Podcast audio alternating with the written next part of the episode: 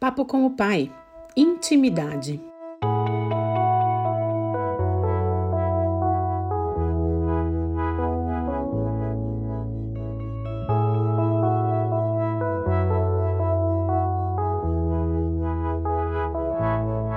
Como você começa uma conversa com uma pessoa próxima, tipo um amigo, alguém da família? Oi, Fulano, e aí, beleza? Tudo bem? Como é que você tá? Provavelmente você fala esse tipo de coisa. E como você começa uma conversa com o seu pai? Pode ser sua mãe também. Você costuma pedir a bênção deles? Bênção pai, bênção mãe. Você os chama de senhor e senhora ou de você? Isso varia bastante de família para família, porque cada uma tem o seu costume, a sua cultura, o seu jeito próprio de conversar. Não existe um jeito certo ou errado. Agora, como você começa uma conversa com Deus, o nosso Pai Celestial? Você é bastante formal? Muda o vocabulário e até a entonação de voz para que, entre aspas, possa entrar na presença de Deus? Fecha aspas. Então, pense só, como uma criança chama o pai quando ela precisa de ajuda, quando ela quer alguma coisa, ou quando ela encontra o pai no fim do dia. Papai! Muitas vezes ela até sai correndo com os bracinhos abertos, pronta para um abraço ou um colo, principalmente se for um bebê ou uma criança da primeira infância. A criança anseia pelo encontro com o pai no fim do dia, quando ele chega do trabalho ou quando ele vai buscá-la na escola. E ela sai tagarelando sobre como foi o dia dela, o que ela viu, o que aprendeu, como foram as brincadeiras, o que ela sentiu, e depois ela pergunta para o pai como foi o dia dele.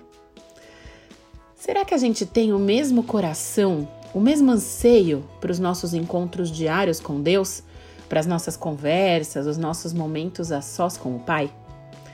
Veja bem, eu não estou criticando a forma que cada um faz a sua oração, o tom de voz ou mesmo o vocabulário mais ou menos rebuscado. O ponto que nós temos que pensar aqui é qual o nível de intimidade que nós temos com o Pai.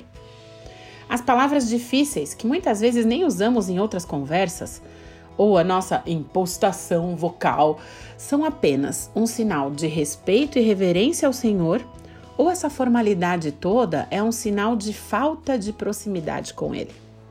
E quão sinceros e transparentes nós somos com Deus. Quando você está bravo, você fala isso para Ele?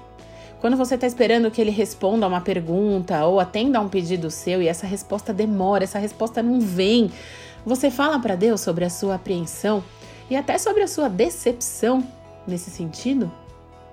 E quando você está feliz, você chama o pai para uma conversa? Quando Jesus ensina os discípulos a orarem, qual é a primeira palavra da oração? Pai. Pai Nosso. E se nós formos conferir o texto lá do Evangelho de Mateus, nós vamos ver que antes de ensinar como orar, Jesus falou como não deveríamos fazer isso. Acompanha comigo, Mateus 6, versos 5 a 9. E quando vocês orarem, não sejam como os hipócritas. Eles gostam de ficar orando em pé nas sinagogas e nas esquinas, a fim de serem vistos pelos outros. Eu lhes asseguro que eles já receberam sua plena recompensa. Mas quando você orar, vá para o seu quarto, feche a porta e ore ao seu pai que está no secreto.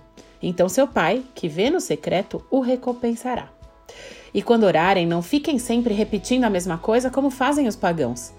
Eles pensam que por muito falarem serão ouvidos. Não sejam iguais a eles, porque o Pai sabe do que vocês precisam antes mesmo de o pedirem.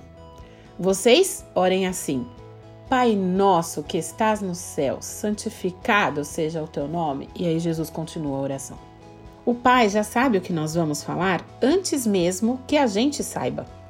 Então não há vocabulário difícil, entonação de voz, local santo, vestimenta especial ou qualquer outra coisa que a gente possa usar de artifício em nossas orações que nos faça chegar mais perto do trono do que um coração quebrantado, sincero e derramado aos pés do Senhor. O Pai nos espera de braços abertos, ouvidos atentos, do jeito que estamos com as palavras que sabemos e como nós somos. O nosso pai, o papai, o paizinho, o Aba, Aba Pai. Deus deseja essa intimidade conosco através da oração. Ele espera que a gente se aproxime dele como um filho se aproxima do seu pai. Faça esse exercício hoje.